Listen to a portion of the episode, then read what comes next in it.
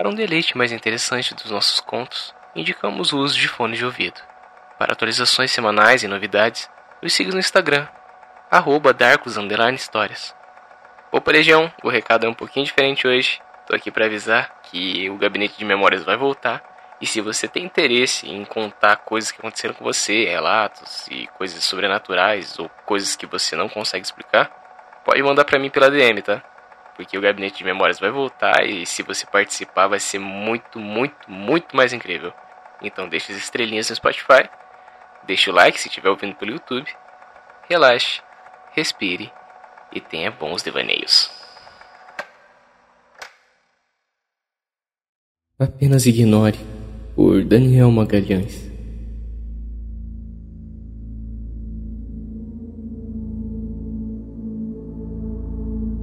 Sempre fui muito cético. Acredito apenas naquilo que posso tocar e sentir.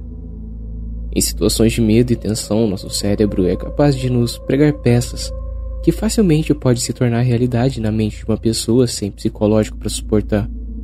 Mas o que aconteceu comigo naquela noite chuvosa é algo que até hoje eu não consigo explicar.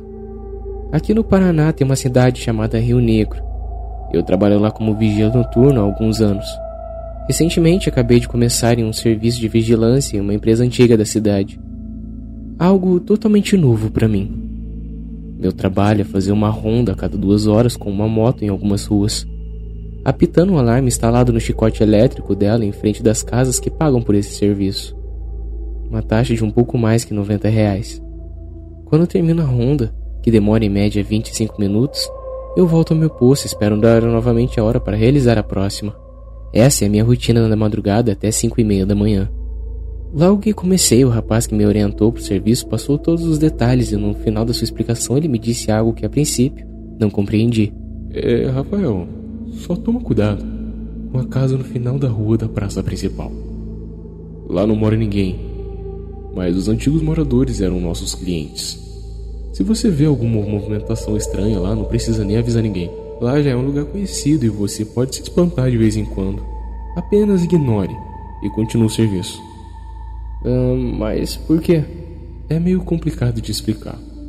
Quando fizer a ronda, você irá entender. Como vigilante noturno, não é raro ser surpreendido com algumas situações estranhas ao longo da carreira. Então eu fiquei tranquilo e a única coisa que respondi foi um breve ok. Sua cara era de indiferença, mas pude ver o pequeno risinho de canto de boca que ele deu, como quem dizia: ele mal sabe o que espera por ele. A primeira noite foi bem tranquila.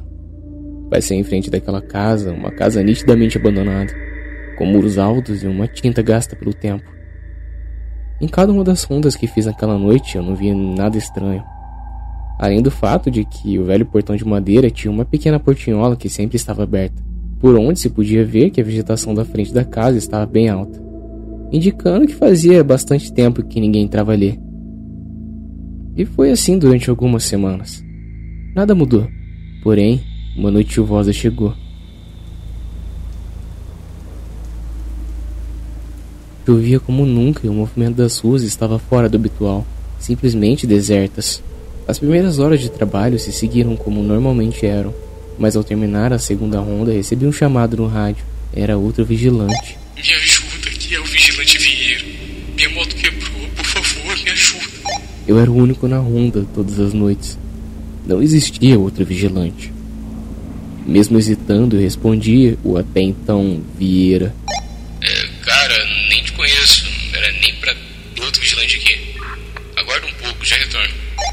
Tentei entrar em contato com a central, mas ninguém me atendia.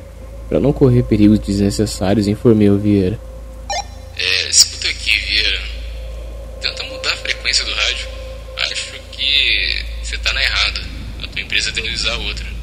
Deduzi que talvez ele havia errado e sintonizado com a minha. Porém, não houve mais resposta, muito menos contato novamente com o rádio.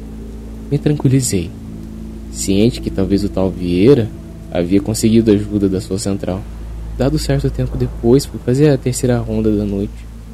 E quando passei em frente à bendita casa, pude ver uma luz pela pequena portinhola. Mas não uma luz de dentro da casa ou da varanda, mas uma luz forte. Ela se mexia de maneira tão estranha. Parecia ser proveniente de uma lanterna, se posso assim dizer. Como achei que pudesse ser algum adolescente burro buscando diversões macabras em casas abandonadas, parei a moto em frente à casa e fui em direção à portinhola. Grande foi a minha surpresa ao olhar lá dentro e ver que na realidade tinha uma moto ligada iluminando toda a entrada da casa. E bem em frente à porta, um corpo pendurado pelo pescoço, sendo fortemente iluminado pelo farol da moto. Um homem de meia idade vestido com roupas de vigilância iguais às minhas balançava com o vento da forte chuva. Desesperadamente, tentei inúmeras vezes contato com a central, mas de novo, ninguém me respondia. Então cometi o erro de forçar o portão. Entrei no quintal a fim de tentar ajudar aquele homem pendurado. Ao me aproximar do corpo, o vento empurra em minha direção, revelando seu crachá. Meu coração gelou quando li em letra de caixa alta sua identificação. Vieira? Que porra é essa? Puxei do meu bolso o canivete que possuía. Cortei a corda o mais rápido que pude enquanto minha visão ficava turva pela quantidade de água que me atrapalhava. Carreguei seu corpo até a calçada fora da casa, colocando ele com cuidado, inclinado no muro. Nessa hora, a chuva parou, quase que instantaneamente. Me recordei da moto. Me levantei e retornei para dentro do quintal a fim de desligar a moto no jardim. Mas quando olhei para onde ela estava, a moto que antes iluminava toda a entrada da casa agora estava desligada, velha, empoeirada e enferrujada, sem nenhum sinal de água sobre ela. Tudo estava apagado, o portão aberto. A única iluminação agora provinha de uma luz de poste que sempre piscava em frente à casa. Entre os intervalos das piscadas, pude ver uma fraca figura em frente à porta. Era do homem que tirei da forca há poucos instantes, sorrindo para mim com olhos vazios. Um tom de cinza mostrando sua real intenção. Senti um calafrio percorrer todo o meu corpo.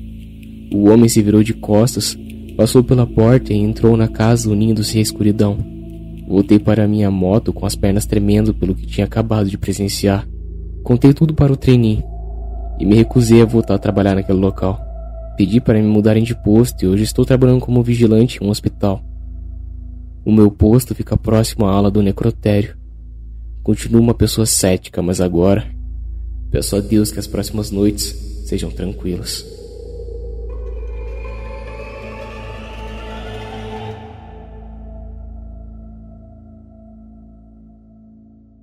Opa, Legião. Tô aqui no final só para dar um recadinho. Considere se tornar um apoiador. Saiba que todo apoio vai ser convertido em uma melhoria aqui no canal, melhoria de microfone, melhoria de equipamento. Todo o dinheiro convertido vai ser para melhoria daqui. Então considera, tá? Ah, e todo apoiador tem coisinhas extras. O link do apoio está aqui na descrição. Então, relaxe, respire e tenha bons devaneios. Um abração do Darko.